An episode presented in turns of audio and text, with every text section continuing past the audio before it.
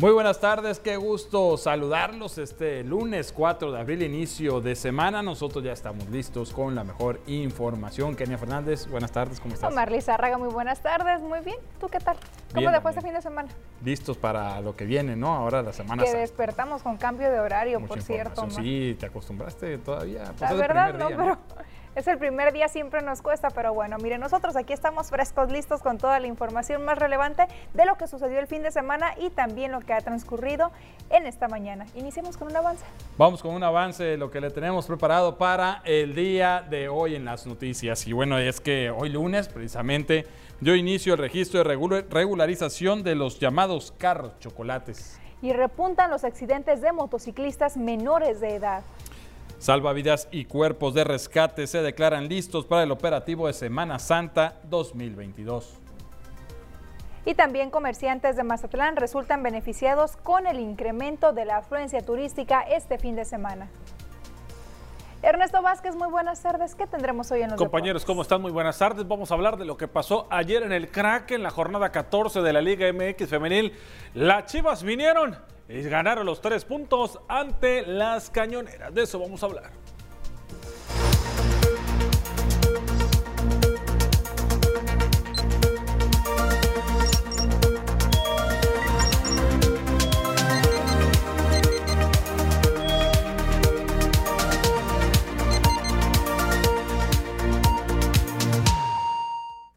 Nos vamos directamente con la información de esta tarde y prácticamente pues ya estamos a unos días de que dé inicio el periodo vacacional de Semana Santa y para esto pues ya se preparan todos los cuerpos de auxilio, de rescate, en este caso estamos hablando de los salvavidas.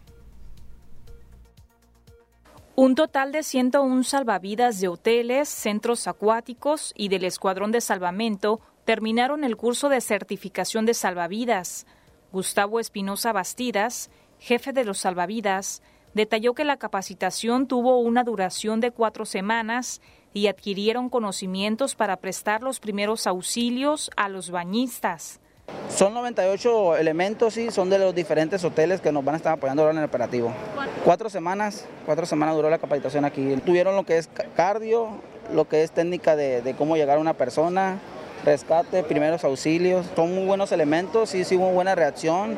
Este, tuvieron muy buena habilidad, los muchachos se desempeñaron muy bien durante la capacitación. Claro que sí, de hecho ya se está viendo en coordinación con Proveedor Civil para continuar con las capacitaciones para los que se, se quieran, este, quieran entrar a algún hotel o, quieran entrar a, aquí al, escuadrón, que ya sea por medio de la Academia de la Secretaría de Seguridad Pública se puedan incluir. Dijo que próximamente se tendrán más capacitaciones dirigidas a personal de centros de hospedaje y para quienes estén interesados en formar parte del Escuadrón de Salvamento Acuático.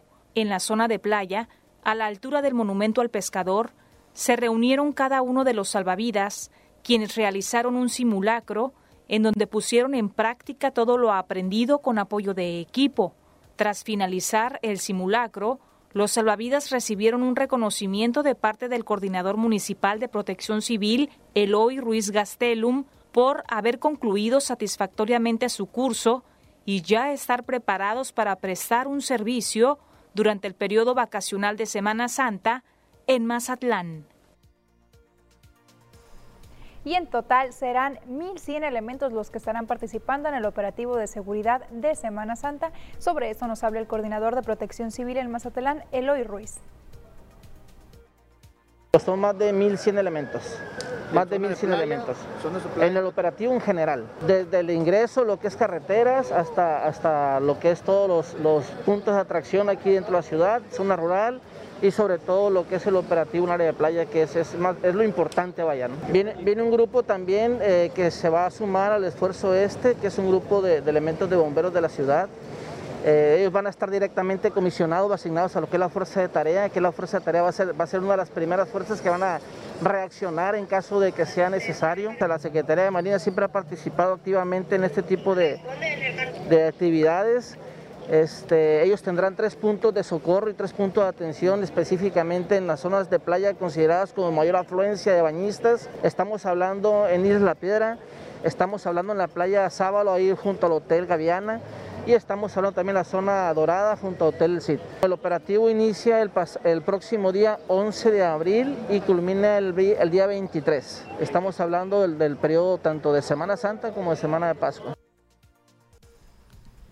Y mire, altas expectativas se tienen para Semana Santa en todo Sinaloa y sobre todo aquí en Mazatlán para estas vacaciones. La Secretaría de Turismo, la secretaria de Turismo en el estado, Rosario Torres Noriega, aseguró que se esperan llenos totales en los municipios que tienen cualquier tipo de oferta turística, tales como el sol y playa, como culturales, rurales e incluso religiosos.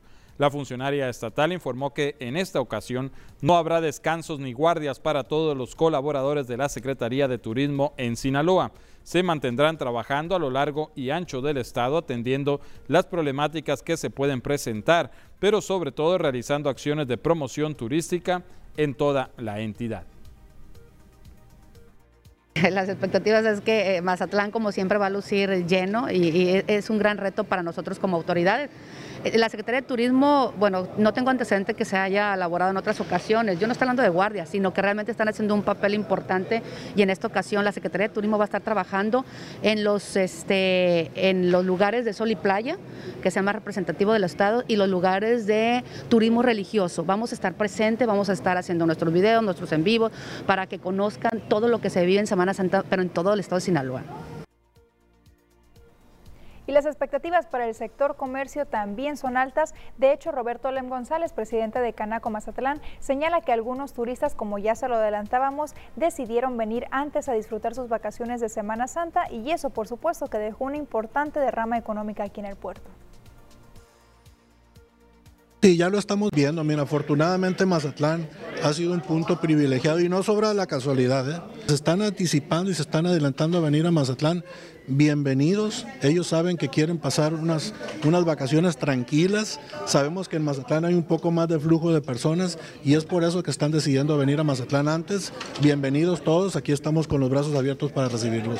Y esperamos que en todos estos días de aquí a Semana Santa, que ya tenemos reservaciones en los hoteles, eh, prácticamente ah, dentro de los aforos permitidos, casi llegando al 80%, pues llegado el tema de las vacaciones de Semana Santa y de Semana de Pascua, sinceramente Mazatlán eh, va a estar al 100% de los aforos permitidos para esas fechas. ¿no? Hemos subido los aforos al 80%, estamos esperando nosotros que en las próximas horas o en los próximos días se pueda decidir ya las autoridades estatales y municipales llegar al 100% porque así también lo han mencionado ellos también que están estudiando la posibilidad. ¿no? Y bien, tanto comerciantes como prestadores de servicios turísticos se preparan para este próximo periodo vacacional de Semana Santa. Tienen muy buenas expectativas. José Enrique Gómez González ofrece tanto a locales como turistas paseos en catamarán a la isla de la Piedra y acompañado de un pequeño grupo acudió a las oficinas de oficialía mayor para la renovación de sus permisos, pues quieren que todo esté en regla para las próximas vacaciones. Dijo que se tienen muy buenas proyecciones, pues las reservaciones registran buenos niveles en lo que respecta a su actividad. Dijo que los paseos para ese atractivo turístico prácticamente se venden solos, pues los turistas sobre todo buscan vivir esta experiencia. No ha dejado de venir gente desde que se abrió la playa. Yo digo que va a estar bien lleno. Nos va a ir bien, espero. Vendo tours a la isla de la piedra. No, no tenemos boletos y algunos folletos. Los ofrecemos. Yo vivo por ahí por Olas Altas. Ese es mi, tramo de trabajo hasta el CID, pues, pero trabajo hasta la Hacienda de cima. Nada, eh, el paseo de la isla de la piedra. Acuérdese que antes se hacían lanchas, en lanchitas, o sea, muchas lanchitas iban a ver las piedras blancas y los lobos marinos, después salieron los catamaranes. Pues sí, es muy demandado y luego, y está bien, por eso estamos aquí sacando los papeles. Sí, ya se venció el pasado. Eh, nos están pidiendo el, nuevo y hay que entregar toda la papelería y hace falta regulación en las tarifas de hospedaje aquí en Mazatlán, ya que debido al auge turístico que está teniendo el destino se ha encarecido a tal grado que Cancún ahora ha pasado a ser un destino barato. Marcela Zamudio de la operadora de viajes Unitravels dijo que al no existir una unificación de las tarifas provoca confusión entre los visitantes. Antes se podía conseguir una habitación de cinco estrellas por menos de dos mil pesos la noche, ahora hay algunos que están cobrando hasta 100 dólares y en Semana Santa rebasan hasta los 50 mil pesos en ese periodo vacacional. hablando de mi operadora de viajes, sí hay un, yo tengo una pérdida de un 60% de clientes que se van a otro destino, incluso al extranjero. O sea, que dicen, oye, es que en Mazatlán 20 mil, 30 mil pesos, una Semana Santa hasta 50 mil, pues mejor con eso me voy a otro, a otro destino. Yo tengo viendo esa situación de aquí de Mazatlán unos cinco años. La operadora de viajes asegura que el alza se ha presentado en las tarifas de hospedaje y en vuelos relacionados a Mazatlán desde hace unos cinco años a la fecha, desde que se abrió la carretera Mazatlán-Durango, le ha representado pérdidas de reservaciones hasta en un 60%, pues al enterarse los clientes de los precios, muchos prefieren viajar a otros destinos, incluso al extranjero. Deben de estar, yo creo que hasta reguladas, ¿sí? Como en, muchas, en muchos sectores de turismo no pueden sobrepasarse de una, de una tarifa, ¿no? Y, aquí en Sinaloa yo veo que pues como somos, ¿no? Como lo han dicho, echados para adelante y sacas tus cuentas y dices yo cobro esto, pero sí hay una afectación en eso. ¿Por qué? Porque si tú cobras más caro, yo más barato, este, entonces sí es un, sí es un caos. Pues bien, así la situación declara pues esta operadora de viajes en Mazatlán de que pues se ha encarecido tanto gracias a la fortuna de que hemos tenido muchísimos turistas una vez que ya prácticamente se vive esta nueva realidad, esta reactivación económica. Y bueno, lo que piden es que regulen las tarifas porque hay confusión. Hay gente que, que cobra más alto, otro que cobra más bajo. Es mucha la diferencia. Mucha la diferencia. Y con relación a otros destinos, incluso ahora hasta del extranjero, pues hay gente que dice, bueno, me sale mucho más caro irme a Mazatlán que irme a Estados Unidos, ¿no? Entonces prefieren irse a Estados Unidos. Aquí habla que el 60% ha, ha, tomado esta decisión. Y pues ojo, ¿no? Hay que poner atención aquí en el sector turístico porque pues se nos pueden ir, ¿no? Los turistas. Sí, sin duda las autoridades es a las que les corresponde, Omar, hacer esta regulación que urge. Sí nos hemos dado cuenta de cómo han brincado tanto los precios de unos años a otros, Omar. Incluso ya la renta vacacionales pues están al tope Otro también. tema también que y se la tiene renta que de casa, o sea, no para vacaciones, sino para vivir, se ha encarecido demasiado también Totalmente. aquí la plusvalía que, que ha dado Mazatlán porque pues se ha invertido mucho dinero, ahora aquí muchos inversionistas están viniendo y bueno, pues hay que tomar en cuenta esta situación, ¿no? que no nos pase lo que ha pasado con Acapulco, lo que ha pasado con Cancún, que pues prácticamente ahorita lo mencionaban en, en la nota, pues ya Cancún los vuelos están muy baratos, ya hasta de 3 mil pesos para ir a Cancún. Porque hay que decirlo también que el turismo que de cierto modo rescata Mazatlán es el turismo nacional, el que predomina aquí en el puerto, entonces sí se tiene que valorar esa situación, Omar. Que lo tomen en cuenta las autoridades. Nos vamos a primer corte, Kenia. Volvemos enseguida.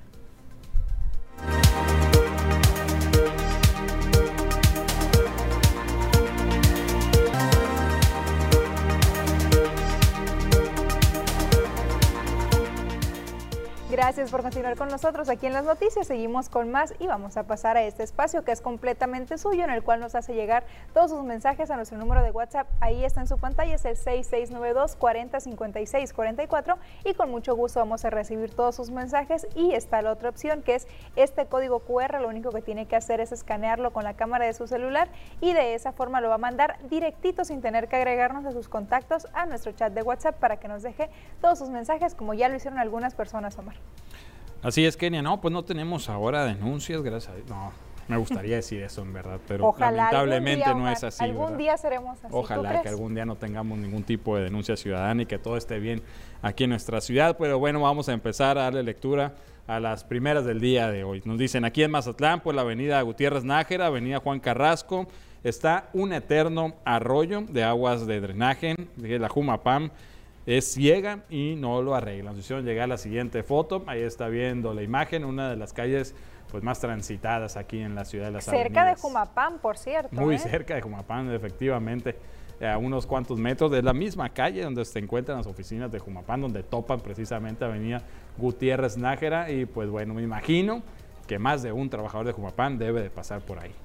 Así es, Omar. Pues yo creo que por eso que nos dicen la Jumapam es ciega y no lo arregla, porque forzosamente mínimo un trabajador tiene que pasar por ahí diari- diariamente. Sí, digo, tú cuando son colonias en la periferia dices tú, pues a lo mejor no se dan cuenta, pero ahí, pues ya, que no se den cuenta.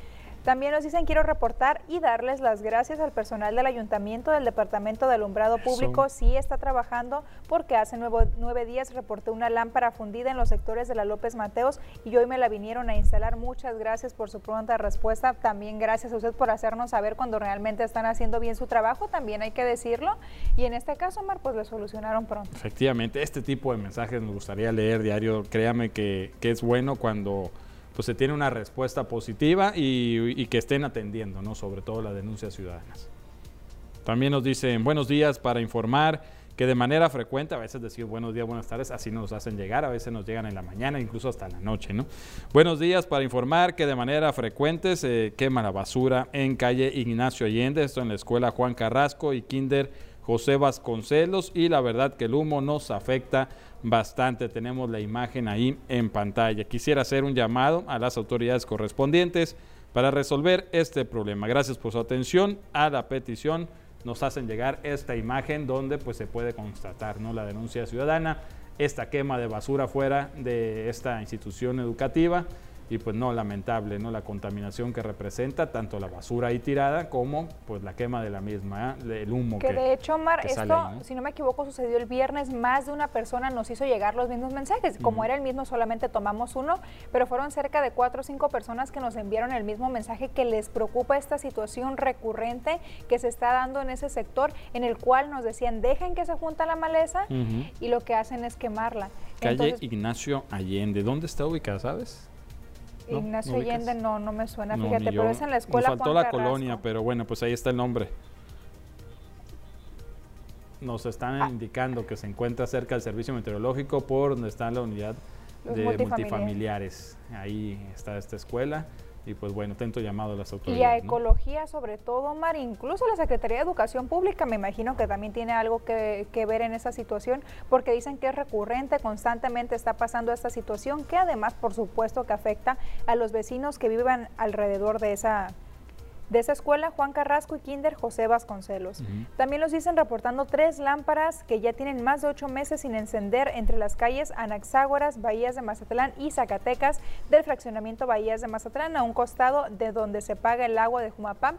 Nos hicieron llegar este video para ser más exactos, donde tienen el depósito de basura enfrente, se reportó al 072, nos mandan el folio, se anexa video como evidencia, que si no me equivoco, Mar es la que está aquí cerca de conocida plaza comercial enfrente de la televisora. Es la calle Anaxágoras. Anaxágoras. Entonces, pues atento llamado ahí a las autoridades correspondientes, porque aquí podemos constatar que efectivamente las luminarias no sirven y la poca luz que se observa en esa zona es la que corresponde a las viviendas. Así es, atento llamado servicios públicos. Bueno, pues ya vimos que dieron respuesta a una de las denuncias, pues aquí hay otra que se pone en fila, ¿no? Para la atención. Nos dicen también buenas tardes en la calle Galeana, esquina con Francisco Villa. Están dos luminarias también que no encienden. El problema ya tiene más de un año. Le repito, en esquina de la calle Galeana con Francisco Villa. Atento llamado servicios públicos.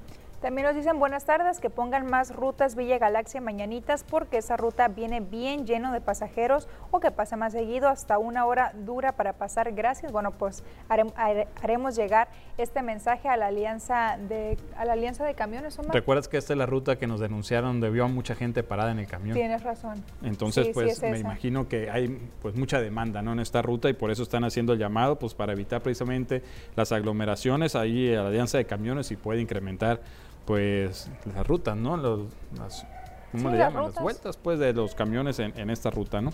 También nos dicen, por favor, ayúdenos con Jumapam. Tenemos casi un año con una fuga de aguas negras en calle Agustín Melgar y Octava en la colonia Morelos. Tenemos problemas de salud por este motivo. Nos hicieron llegar el siguiente video que está viendo en pantalla.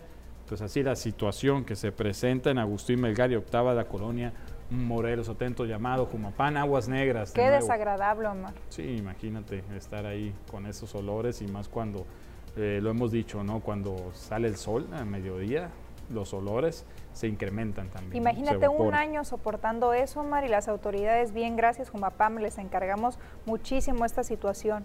También para Jumapam, fuga de agua potable, recorre la calle Coronel Medina en la colonia Sánchez Celis, atento llamado a la Jumapam. Mira, fugas de agua de de aguas negras y fugas de agua potable. Repetimos, calle Coronel Medina en la Sánchez Celis, atento llamado a las autoridades correspondientes ahí pues por favor las autoridades para que atiendan tanto servicios públicos pero Jumapam eh, en la cuestión de todas estas denuncias ciudadanas y por supuesto estaremos dándole seguimiento puntual a todas las que nos haga llegar amablemente aquí a las noticias. Eh, la importancia, les recuerdo, de mandarnos la imagen, el video para constatar la situación que se está viviendo. Nos vamos a otro corte.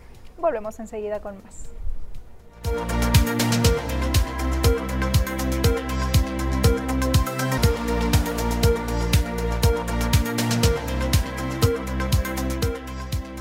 Estamos de regreso, es tiempo de hacer un recorrido por la República Mexicana para ver las notas más relevantes en México. A partir de este lunes, la Comisión Nacional del Agua realizará auditorías a los pozos privados de la región citrícola y de la zona metropolitana para clausurar los que están explotados de manera ilegal, anunció el gobernador Samuel García. Asimismo, señaló que el organismo federal autorizó al gobierno estatal que se extraigan 10 millones de metros cúbicos adicionales a la presa de Cerro Prieto, lo que es una muy buena noticia, ya que dará al Estado mes y medio más de abasto de la mencionada fuente, y con ello un valioso tiempo para incorporar pozos al sistema de distribución. Los mexicanos han padecido más del doble de inflación que los españoles durante los gobiernos actuales. México acumula una inflación del 16.3% en los primeros 39 meses de gobierno del presidente Andrés Manuel López Obrador, es decir, del 1 de diciembre de 2018 al 28 de febrero del 2022, de acuerdo con el Instituto Nacional de Estadística y Geografía. En cambio, España suma una inflación del 6.8% durante el mismo periodo de tiempo, reporta el Instituto Nacional de Estadística de ese país. El presidente Andrés Manuel López Obrador consideró que para enfrentar la actual crisis económica derivada de la pandemia y de la guerra en Europa, lo mejor para la población es producir. Al abundar sobre la situación económica del país, el tabasqueño aseguró que la recaudación de impuestos es buena. También aclaró que el subsidio de la gasolina y el diésel se mantiene en todo el país, lo mismo con la frontera norte. El presidente de la República, Andrés Manuel López Obrador, insistió en que la gente sí está de acuerdo con la construcción del tren Maya, obra insignia de su administración. A bordo de un helicóptero militar, el jefe ejecutivo federal realizó un recorrido por las obras del tren Maya, imágenes que compartió a través de sus redes sociales mediante un video donde se le observa y escucha dirigiéndose a los ingenieros y personal militar que participa en la construcción de la obra cuya extensión será de 1.500 kilómetros y deberá estar concluida en el mes de diciembre del año próximo. Y también esta mañana el presidente de México, Andrés Manuel López Obrador, aseguró que al menos cinco funcionarios del gobierno federal pidieron licencia para promover la consulta de revocación de mandato, entre ellos el subsecretario de Seguridad Ricardo Mejía Verdeja. En la conferencia mañanera de Palacio Nacional comentó que en el caso de Coahuila, el gobernador del PRI está llamando a que la gente no participe, lo cual es violatorio de la Constitución y por tanto Mejía decidió irse a hacerle frente. López Obrador admitió que no sabe si se van a reincorporar a su cargo. En tanto, al ser cuestionado sobre el uso de aeronaves oficiales para realizar actividades de promoción partidista y de la revocación de mandato, el presidente se limitó a responder que no deben ser utilizadas para esos fines. Por ello, se pronunció a favor de que las autoridades investiguen cualquier anomalía. Y después de esta información vamos a ver las notas más relevantes a nivel internacional. La masacre de Bucha. 410 cadáveres de civiles tras la retirada rusa. El presidente ucraniano ha acusado a Rusia de genocidio, mientras Ucrania y Rusia han pedido que el Consejo de Seguridad aborde la matanza, planteando dos reuniones desde ángulos opuestos para este lunes y el martes. El presidente estadounidense Joe Biden afirmó este lunes que quiere un juicio por crímenes de guerra tras el hallazgo de muchos cadáveres con la ropa de civiles en la ciudad de Ucrania de Bucha, cerca de Kiev. Además, es partidario de tomar más sanciones contra Rusia.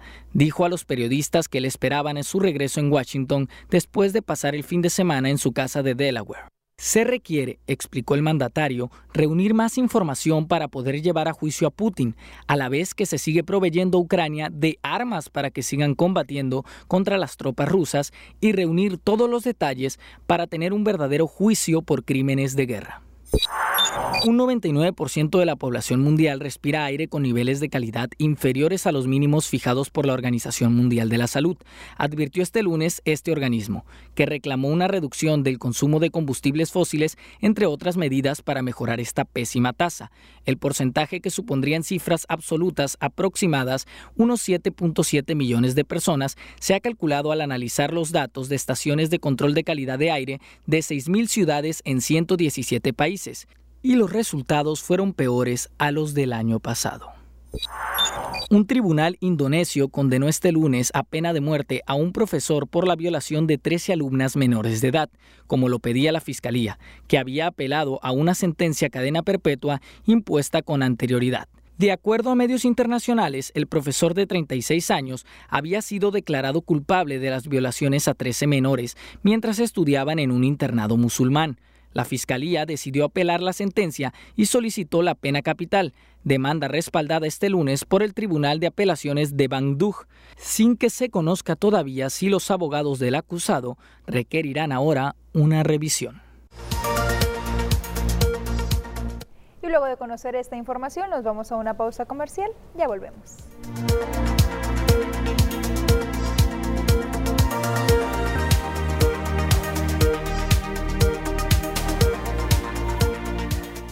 Últimas semanas desafortunadamente le hemos informado de accidentes que se han registrado en la ciudad, accidentes principalmente de motociclistas y esta es una situación que ya está preocupando al sector médico y es que la mayoría de las personas accidentadas son menores de edad. Preocupa a médicos que laboran en diversos hospitales públicos el alza en el número de accidentes en donde se ven involucrados menores de edad a bordo de motocicletas.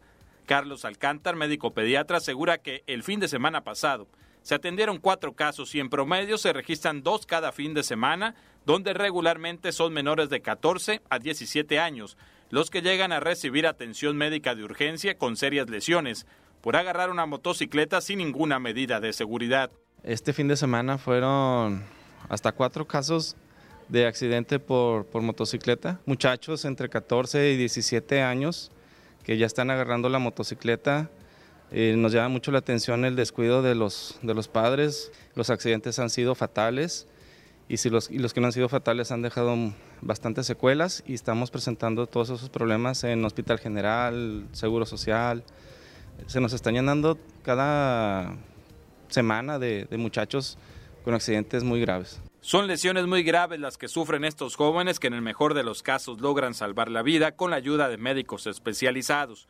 Sin embargo, la mayoría quedan con secuelas que les afectan de por vida, dañando su sistema psicomotor y cambiando su estilo de vida tanto de los accidentados como del contorno familiar, quienes tienen que hacerse cargo de los mismos. Los que salvan la vida efectivamente quedan con secuelas para el resto de su vida. Eh, y pues necesitan de, rehabilitación por todo ese tiempo y se vuelve una situación muy difícil para, los propios padres estarlos cuidando después porque no pueden caminar o eh, no pueden hablar, pierden habilidades neurológicas. Cuando logran salvar la vida, que, que no es en muchos de los casos, las secuelas sí son catastróficas. Estos casos de jóvenes accidentados en motocicletas están recibiendo cada fin de semana, por lo menos en todos los hospitales públicos, desde que se está dando la reactivación económica. El llamado es a la conciencia de los padres de familia para que eviten soltarle esto de vehículos a los menores y también a las autoridades para que refuercen las acciones preventivas en los motociclistas y la Delegación de Vialidad y Transportes de Mazatlán asegura que se han reforzado los operativos contra el ruido en la ciudad. Durante los fines de semana se destinan algunos equipos para que estén llevando a cabo las revisiones al transporte público, a manera de lograr que regulen su volumen. El delegado de Vialidad y Transportes en Mazatlán, Mario González, dijo que se ha tenido una buena respuesta por parte de los transportistas. Sin embargo, se han dado cuenta de otro tipo de vehículos que contaminan mucho más auditivamente y son las motocicletas. El funcionario estatal señaló que se ha iniciado primero con una campaña de concientización, pero posteriormente se procederá a sancionar a quienes no hagan caso a las recomendaciones. Toda aquella moto que sea que haya sido modificada en su escape para hacer más ruido será sujeta a una sanción, señaló. un informe a los conductores de motocicletas. Aquel conductor que traiga, que cambie o modifique su escape para hacerlo más ruidoso, que le ponga un header para que haga un, mucho ruido, será sancionado y será en un momento dado. Y ahorita se les está informando, esto, esto, esta semana fue única y exclusivamente de concientización. Aquellos que traigan el header abierto serán sancionados, multados y si no lo entienden se les, se les detendrá la motocicleta hasta que se repare. O conductores de vialidad y transporte que tengan y hagan mal uso de sus bocinas y de sus sonidos, que rebasen los 68.5 niveles de decibeles, procederemos nosotros a darles realmente ya su, su multa y empezamos con la ley de movilidad a partir del primero de junio. Y en otra información, según datos recabados por la Cámara Mexicana de la Industria de la Transformación aquí en Mazatlán, durante el mes de marzo se registró una alza en los asaltos a mano armada contra algunos de sus agremiados. Sergio Rojas Velarde, secretario de la mesa directiva de Canacintra, informó que haciendo una comparativa, el número de asaltos que se registraban en un año ahora se presentaron solo en el mes de marzo. Bueno, este, nos han reportado algunos afiliados que ha habido casos de asaltos en algunos comercios y en estas últimas semanas, si tenían dos asaltos al año, eh, esos dos asaltos ya los tuvieron en el mes de marzo, pues entonces ven con preocupación, ha habido un incremento. Han detectado mayor presencia de asaltos eh, armados, a mano armada, y eso es lo que les preocupa, ¿no? Lamentable es que los afectados se niegan a interponer la denuncia formal correspondiente porque aseguran que es una pérdida de tiempo. Esto parece coincidir con las declaraciones de las autoridades de seguridad pública, quienes aseguran que no ha crecido el índice delictivo en cuanto a los asaltos, pues no hay denuncias al respecto. El secretario de la mesa directiva de Canacintra llama a las autoridades a reforzar las acciones de vigilancia.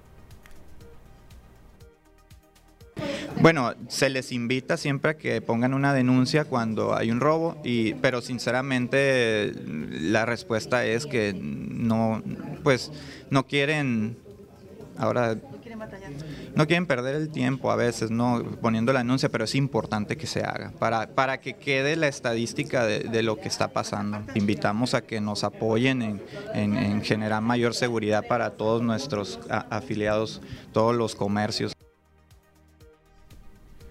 Y pasando a otra información, pues Mazatlán se ha reactivado económicamente, como bien lo sabemos, y esto ha traído pues diversos eventos, entre ellos uno donde se dieron cita a los mejores jugadores de un videojuego aquí en Mazatlán. Los mejores jugadores del mundo del videojuego Super Smash Bros. Ultimate se reúnen en Mazatlán para participar en el encuentro Delfino Masa Reta 2022. En un ambiente de compañerismo y emoción, 20 jugadores, entre ellos los dos mejores a nivel mundial, MK Leo y Espargo, ambos mexicanos, además del mazatleco Elvis, se disputan el primer lugar de esta competencia por un premio de 50 mil pesos. Alonso Pruneda, organizador del evento, detalló que Delfino Masa nació hace cinco años como una forma de reunir a la comunidad gamer, primero local y después se convirtió en uno de los principales torneos del país. Es de Super Smash Bros. Ultimate. En esta ocasión tenemos aquí a los mejores jugadores del mundo porque nos toca eh, esta parte que es que México es muy muy bueno en, en el Super Smash Bros. Son los mejores, los dos mejores jugadores del mundo son mexicanos y los tenemos aquí presentes el día de hoy. Tenemos 20 jugadores, es un evento cerrado al público privado y tenemos jugadores internacionales de Europa, Costa Rica y Estados Unidos también. Y pues son 20 jugadores, están jugando, es un formato en el que pues uno gana, van segundo, tercero, cuarto y demás. Los jugadores fueron seleccionados a través de torneos que se realizaron por todo el país. Otros más fueron invitados, entre ellos narradores reconocidos del medio. Tuvimos seis clasificatorios a lo largo de todo México este, que eran eh, eh, torneos que, cuyo ganador este, se ganaba un viaje todo pagado al torneo y tuvimos uno en Tijuana, Ciudad de México, Culiacán, Monterrey, Mérida y Ciudad Victoria. Y aquí tenemos a todos los ganadores de todos sus clasificatorios acompañados con el mejor nivel internacional de Super Smash Bros. Hay un premio en efectivo este, y también pues otros como artículos y demás y pues los jugadores generalmente vienen aquí a divertirse, todos están muy contentos con el ambiente. Delfino Massa se ha convertido en uno de los eventos nacionales de Super Smash Bros. más emblemáticos y solicitados por los fanáticos del juego en nuestro país. Muy bien, pues interesante, ¿no? Que Mazatlán siga siendo sede de este tipo de eventos y bueno, es que ha crecido mucho, ¿eh? Los que son los torneos de videojuegos y la gente a lo mejor no tiene idea, pero se mueve mucho dinero también ahí, ¿eh? millones de dólares han ganado jóvenes por quedar campeones a nivel mundial, por ejemplo en Fortnite. Te comentaba yo, me tocó ver un muchachito de 16 años que ganó 3 millones de dólares por quedar campeón mundial en este videojuego. Sin duda, Omar. Este se terminó el día de ayer, pero bueno, este se ha convertido, es original, originario de aquí de Mazatlán ese torneo y se ha convertido en uno de los más solicitados pues en todo el país, Omar. Y fíjate que hablando de jóvenes, que no se nos pase comentar esta situación de los accidentes que se están registrando padres de familia y que tener mucho cuidado. Vienen días de fiesta, vienen los días de Semana Santa, son los días en los que se presta más para este tipo de accidentes, hay que tener mucho cuidado con los jóvenes. Y si van en motocicleta, Omar, pues que acaten todas las medidas porque muchos de ellos, hay que decirlo, ni siquiera el casco, que es lo más básico, utilizan. Es lo que comentaban precisamente eh, el doctor que extiende esta preocupación a nombre de varios doctores de diferentes hospitales públicos y sobre todo que son menores de edad de 14, 17 años, que no se explican cómo están al frente de una motocicleta, si, se la, si la agarran sin permiso, si los papás se las están soltando, eh, si cuentan con algún tipo de licencia, en todo caso debería ser de aprendiz. años, a los 16, a los 16 les dan pero ni así, o sea, entonces es una situación preocupante porque pues son accidentes muy graves que cuando les va bien logran salvarles la vida, pero tienen secuelas, decía, de por vida, prácticamente pues ya no quedan bien. ¿eh? Entonces, atento llamado tanto a las autoridades para que refuercen los operativos como a los padres de familia para que tengan mayor conciencia con estos pequeños. Así es, Omar, y te decía, vienen días de fiesta, también muy importante el hecho de que pues los jóvenes no estén alcoholizados porque ese es otro factor que también pues puede terminar en desgracia, el hecho de que los jóvenes beben alcohol en exceso y que incluso se brincan los alcoholímetros, tienen grupos por ahí en los cuales se dicen dónde están y hay que entender, Omar, que si se hacen operativos de ese tipo pues es precisamente para privilegiar la vida. Y que respeten los señalamientos y, y también cómo circulan en la ciudad, este llamado sobre todo a los repartidores que andan en motocicletas Ahora que viene temporada vacacional, que bueno, Mazatlán prácticamente los fines de semana ya tiene turismo, pero ahora que viene Semana Santa, pues el tráfico va a estar muy pesado y bueno, pues hay que extremar precauciones, circular, pues cuidando todas las reglas, ¿no? Para evitar ese tipo de accidentes porque pues sabemos que van muy desprotegidos en las motocicletas. Así es, Pero mire, por lo pronto nos vamos a una pausa. Vamos a otra pausa y regresamos.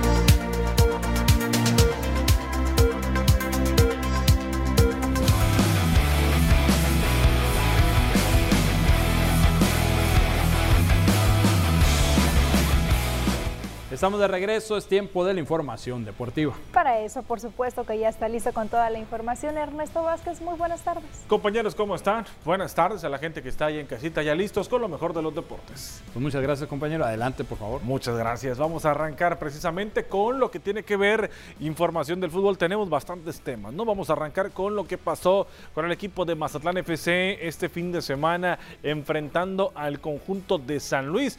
Parecía que San Luis es un rival modo, ¿no? Para que Mazatlán regresara al sendero de la victoria. Lamentablemente no fue así. 1 por 0 la derrota del equipo de Mazatlán que se metió en un broncón. Está eh, complicado para el equipo mazatleco, ¿no? En lo que corresponde a buscar un puesto en el repechaje y ahora se han metido en problemas de la porcentual, del pago de multa, ¿no? Murillo al minuto número 70 fue el encargado de anotar el único tanto del partido, un duelo que estuvo dividido y que al final los locales salieron con la victoria. Mazatlán se mantiene en la penúltima posición de la tabla general hasta el momento con ocho puntos empatado junto con el equipo de Juárez. El próximo rival de Mazatlán se llama Cruz Azul y será este fin de semana cuando se enfrenten en la cancha del estadio Kraken de acá del puerto de Mazatlán. Con el pie izquierdo el equipo cañonero. Escuchamos a Gabriel Caballero lo que comentó después del partido.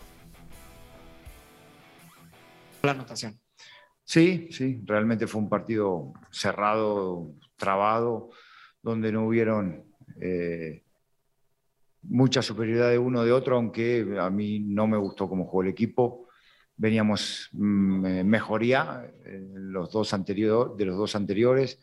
Eh, creo que estuvimos imprecisos otra vez. Ya el segundo tiempo mejoramos en algunos aspectos. Cuando parecía que el partido estaba más controlado, llega el gol, el gol de, San Luis. Y, bueno, pues intentamos ya al final poder empatarlo, tuvimos algunas opciones, pero no se, no se logró. Vámonos con más porque el equipo de Mazatlán FC femenil el día de ayer en la jornada 14 recibía a las Chivas, partido que tuvimos a través de la señal de TVP 1 por 0. Terminó el partido con esta única anotación de Alicia Cervantes. Lichita Cervantes fue la encargada de mandar al fondo de la red al minuto número 8. Mazatlán a remar contracorriente. Guadalajara, que es el tercer mejor equipo de la temporada hasta el momento, con 33 puntos ya sumados. Mazatlán se queda con 10 y está batallando en la zona de abajo, ¿no? El equipo de las Chivas allí estuvo, no fue el mejor funcionamiento. El equipo cañonero también tuvo posibilidades de descontar, de emparejar el marcador y al final de cuenta no le termina por alcanzar. Viene Guadalajara y saca el resultado 1 por 0 en el crack en el día de ayer, jornada 14 de la Liga MX Femenil. Partido le decía que tuvimos a través de la señal de TVP. Escuchamos a Juan Carlos Mendoza, el director técnico del conjunto femenil. Pues básicamente es seguir la misma línea que llevábamos, ¿no? Obviamente son, venimos de, unas derrotas dolorosas, hoy es una más. Hoy el, equipo por momentos mucho mejor, propusimos y tuvimos algunas llegadas que no pudimos terminar de mejor manera por, pues, por la última toma de decisiones, que es lo que me ha costado mucho ¿no? en, el trabajo con, con las jugadoras y con el equipo en general. Eh, una desatención en el gol eh, y muy bueno. No queda más, digo, aquí el único responsable eh, de los resultados es, soy yo. también quiero rescatar y rescatar un poco el esfuerzo, la, la entrega que hace este equipo, es importante. Es, mi equipo nunca dejó de luchar, de pelear, de buscar ir al frente. desafortunadamente no tuvimos ahí o no generamos una oportunidad clara Arrancó la temporada del Cibacopa, el circuito baloncesto de la costa del Pacífico y el conjunto de Venados Básquetbol inició con el pie derecho, ¿no? Los dos partidos inaugurales los ganó ante el conjunto de Caballeros de Culiacán de visita. El primero por dos puntos sacaron la ventaja 98 a 96 y el día sábado jugando en casa lograron la victoria aplastante 107 a 80 ante el equipo de Caballeros de Culiacán. Ganó Mazatlán con estupenda actuación por parte de Marlon Stewarts, que consiguió una noche de 20 unidades, 5 rebotes y 4 asistencias, seguido por Jorge Pocholo Casillas y David White, 16 puntos cada uno. Mazatlán que marcó el paso desde el primer cuarto, el segundo, el tercero, por supuesto el último para llevarse el triunfo. Dos victorias, dos jugados por parte del equipo de Venados Básquetbol, ganándole al conjunto de Caballeros de Culiacán en el inicio del circuito de baloncesto de la costa del Pacífico. Eso en el Cibacopa. Vámonos con información del el béisbol porque hace unos momentos José Luis Urgidi acaba de bajar de la loma de los disparos en el sprint training del béisbol de las grandes ligas. ¿Qué fue lo que pasó para Urquidi? Le fue bien ante los Mets de Nueva York. El Mazatleco lanzó por espacio de cinco entradas, donde solamente permitió cuatro imparables, no aceptó carrera, eh, regaló una base por bola también ponchó a un enemigo, José Luis Urquidi, en la labor que tuvo el pelotero mexicano y que ya estará arrancando el béisbol de las grandes ligas. Lo estará haciendo en los próximos días y él estará en la rotación abridora de los Astros de Houston. Y ya para cerrar la información, el más atleco Marco Alonso Verde, lo platicábamos de él, se coronó campeón, fue campeón del campeonato continental Elite en la categoría de los 71 kilogramos en Guayaquil,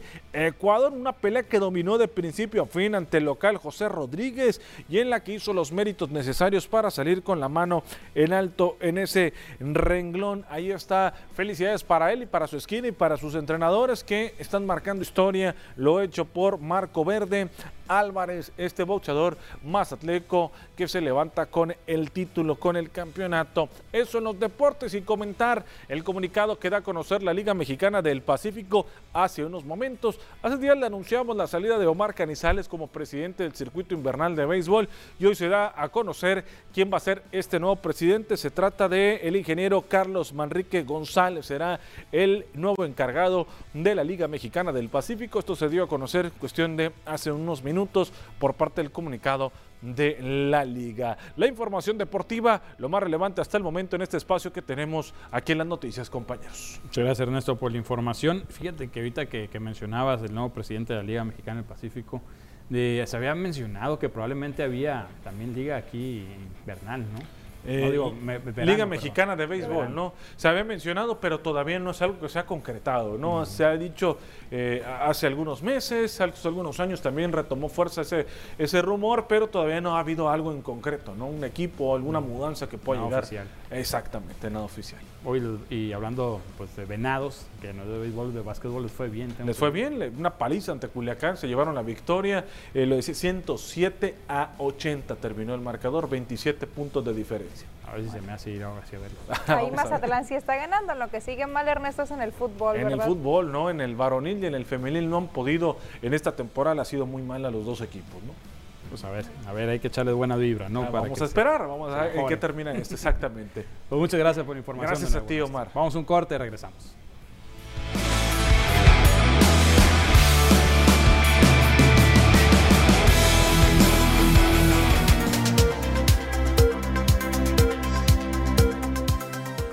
Estamos de regreso, tenemos más información. Fíjese que encuentran 10 cámaras de video, de videovigilancia en las oficinas del Palacio de Gobierno del Estado de Sinaloa. Así lo informó el gobernador de la entidad, Rubén Rocha Moya. Comentó que se encontraron alrededor de 10 cámaras y cableado, los cuales dirigían una señal de grabación en la parte de los plafones de las oficinas de la Secretaría de Bienestar, en la Secretaría General de Gobierno y en el despacho del Gobierno Estatal. Dice estar seguro que el espionaje se instaló al inicio de su administración y que es probable que los cómplices sean las mismas personas que los cuidan, así señaló Rochamoya. Sin embargo, dijo que no levantará una denuncia formal y que la tecnología de vigilancia fue retirada cuando se percataron de la situación, así lo dijo. Ahí creo que fueron tres o cuatro la infrarroja la tuvieron acá con el secretario, con el secretario Insulza le tienen más ganas. Ahí le pusieron una infrarroja, infrarroja que esa graba en la noche, ¿verdad? Esa, esa la encontraron en la Secretaría de Gobierno. Pues unas, eh, unas 9, 10. Lo que pasa es que sí, eh, tengo claro que los que nos cuidan pues son cómplices de los que vinieron a instalar la cámara.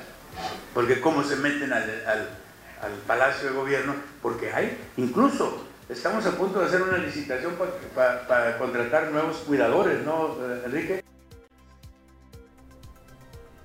Así lo que sucede en el gobierno del estado, pero en otra información, este domingo se llevará a cabo el ejercicio democrático a nivel nacional de la revocación de mandato, donde la sociedad mexicana podrá elegir si continúa el presidente de México, Andrés Manuel López Obrador, como mandatario, mandatario nacional o no. El gobernador de Sinaloa, Rubén Rochamoya, comentó que él saldrá a ejercer su voto y reiteró su apoyo al presidente de la nación.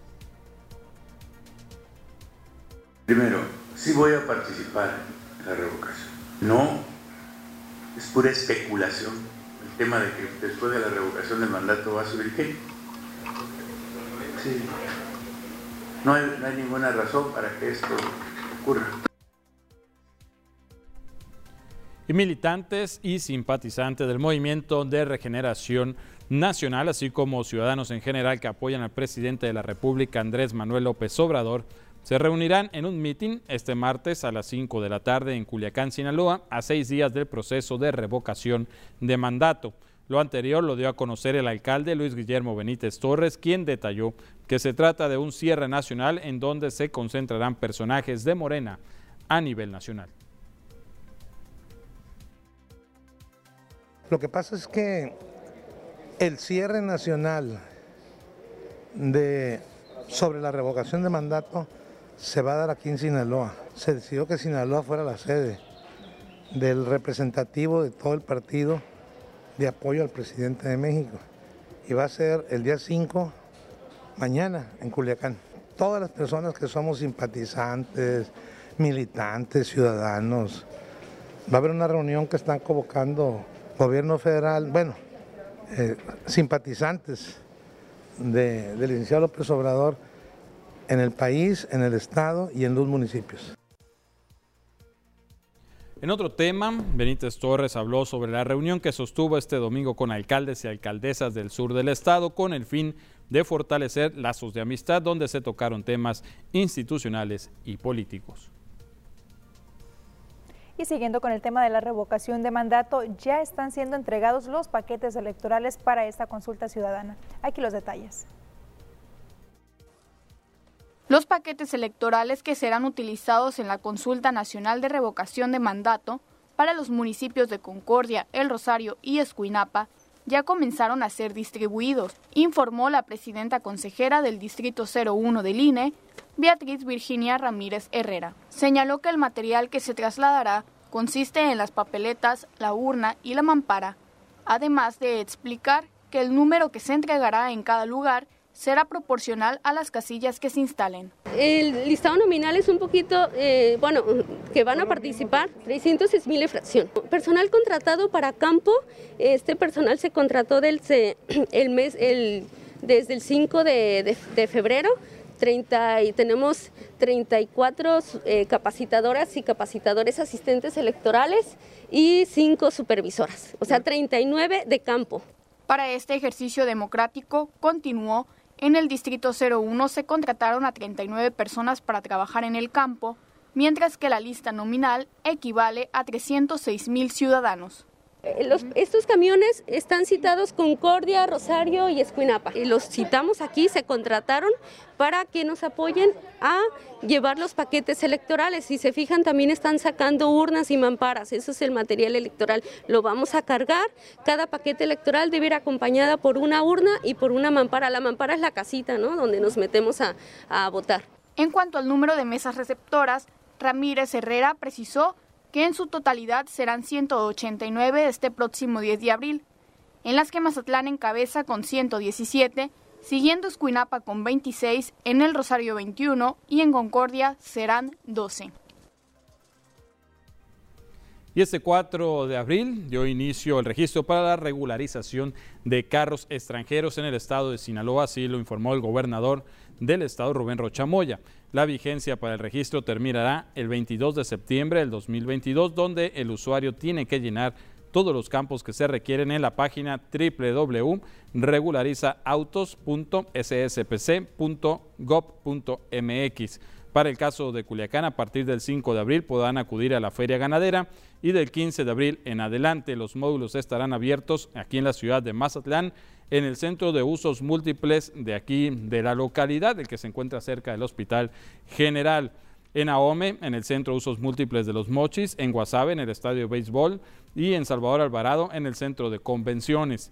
El costo para la regularización de los carros chocolate es de 2.500 pesos y los requisitos para el trámite es acudir con el título de propiedad o factura del vehículo, un comprobante de domicilio no mayor a tres meses y la póliza de seguro vigente.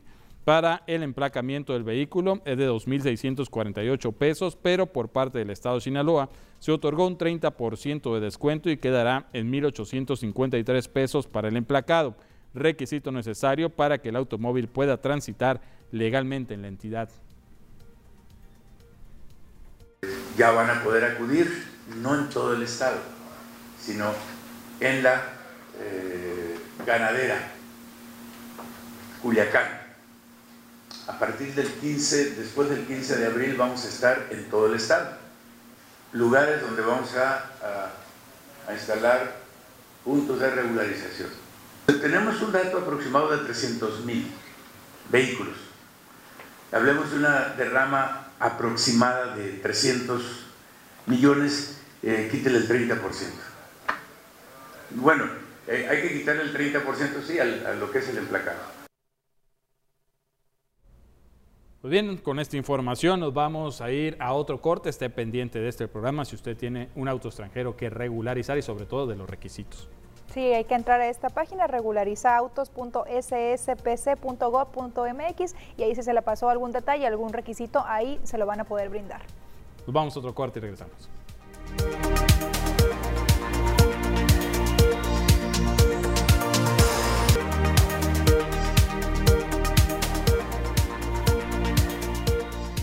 Este inicio de semana le tenemos preparada la información más actualizada del reporte meteorológico.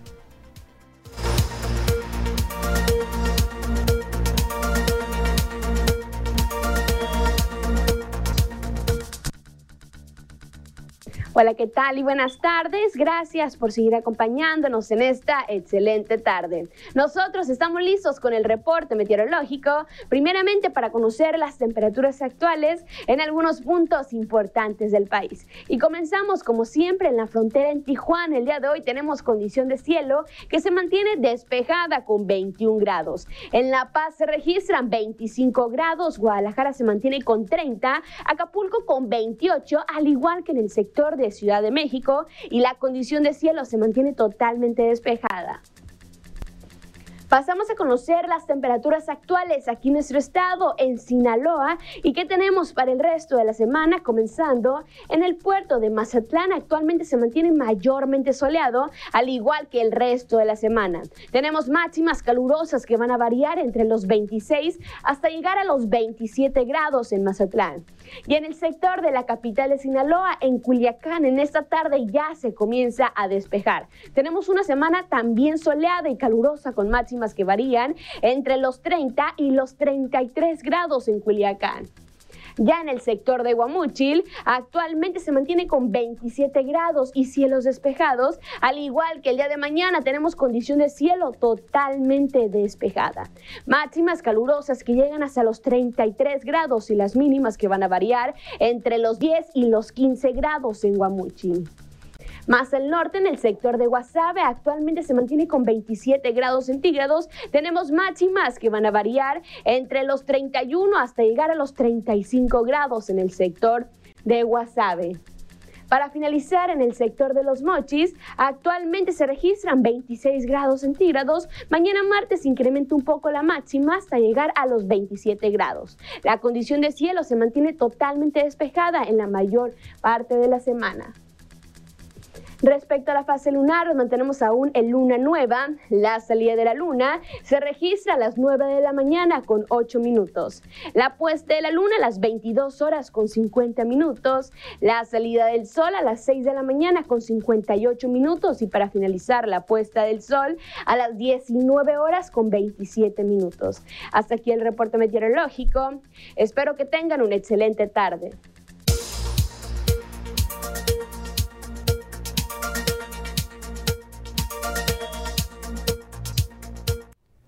Tenemos más noticias después del corte.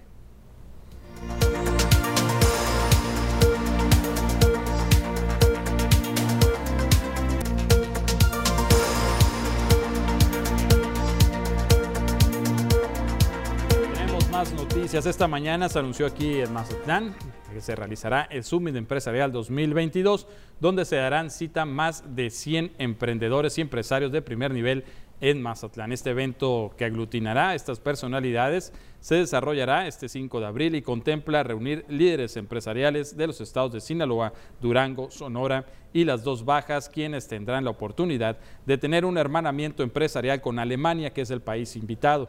Así lo declaró Oscar Rivas, representante en Sinaloa de la Fundación Friedrich Naumann. Camino de la Innovación 2022 es un evento que desarrolla la Fundación Friedrich Naumann eh, para la Libertad, en el que seleccionará a este, cinco emprendedores para competir a nivel eh, regional en Guatemala en los próximos meses. los ganadores tendrán acceso a muchas posibilidades de aceleramiento empresarial de alto nivel. Y en el marco de ello tenemos una agenda pública que abrimos para empresarios de Mazatlán, de Sonora, de Durango, de Baja California.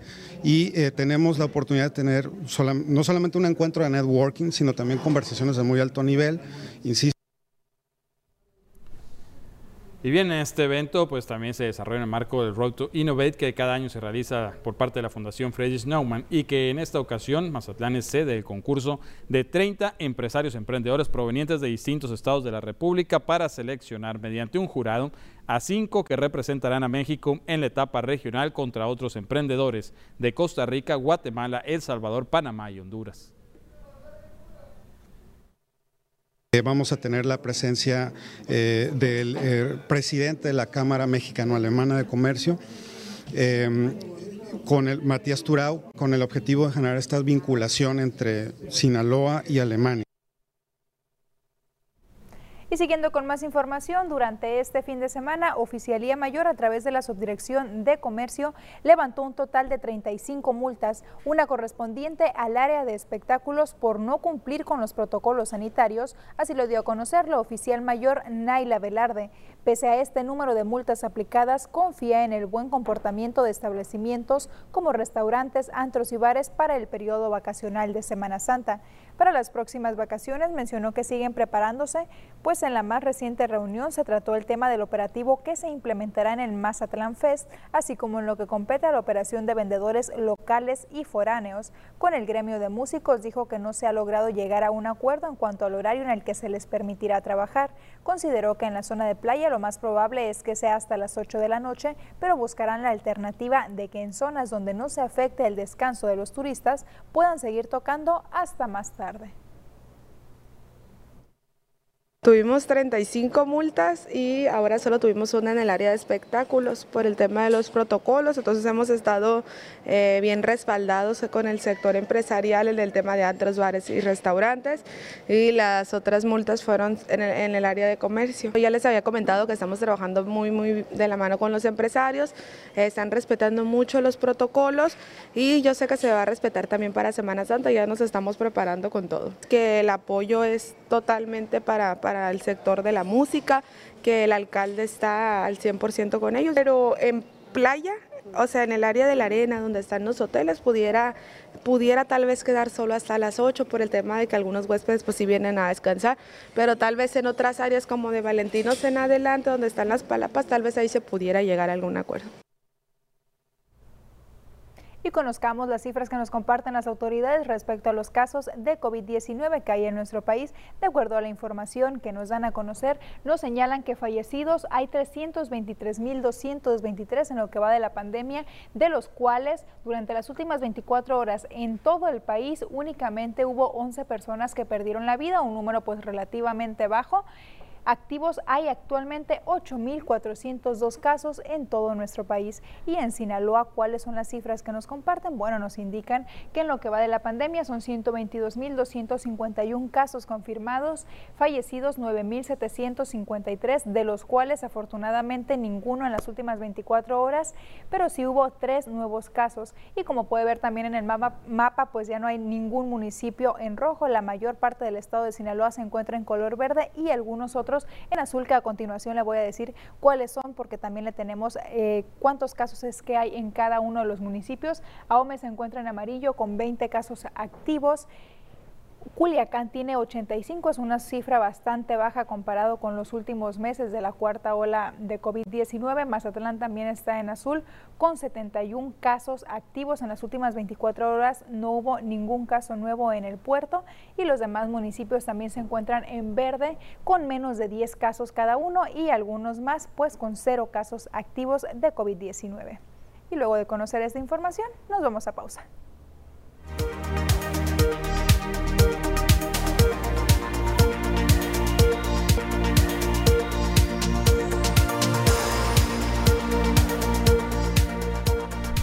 Con más información y es que un tramo de 50 metros lineales del colector de 18 pulgadas de diámetro colapsó por antigüedad generando un socavón sobre la calle Zeus en el fraccionamiento Villas del Sol. Tras lo ocurrido hace un par de días, se tuvo que cerrar la calle a la circulación vial, pero fue el sábado cuando personal del área de operaciones de Jumapam inició los trabajos de reposición del colector. Incluso algunas labores continuaban este lunes. Información proporcionada por la paramunicipal indica que los trabajos se postergaron por la falta de material. Cabe mencionar que la circulación vial este lunes estaba abierta, pero por un momento se volvía lenta debido a los trabajos que todavía se seguían realizando. Y a continuación, Diana Zambrano nos tiene un dato interesante.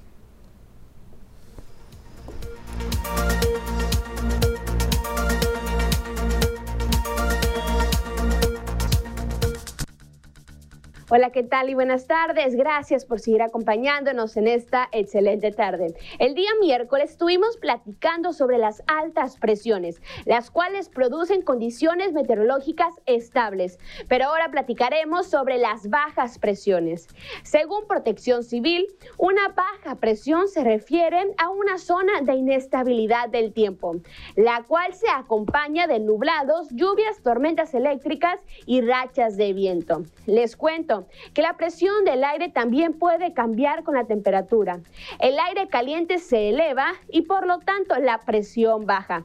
De hecho, una de las reglas generales del pronóstico del tiempo es que cuando hay presión baja se pueden formar tormentas. En otras palabras, las altas y bajas presiones son fenómenos que se definen como el grado de presión atmosférica ejercida por el peso del aire sobre un lugar determinado. Y el instrumento que mide la presión del aire se denomina barómetro. Los invito a seguir acompañándonos durante nuestra programación. Con esta información nos despedimos, Ernesto, Kenia. 7.30, Enlace Deportivo, no se lo pierda. Y a las 8 de la noche la tercera emisión con un resumen de las noticias más relevantes. Mañana 1.30, aquí los esperamos en el noticiero vespertino. Dejamos con Acamorra. Buena tarde, pásela bien.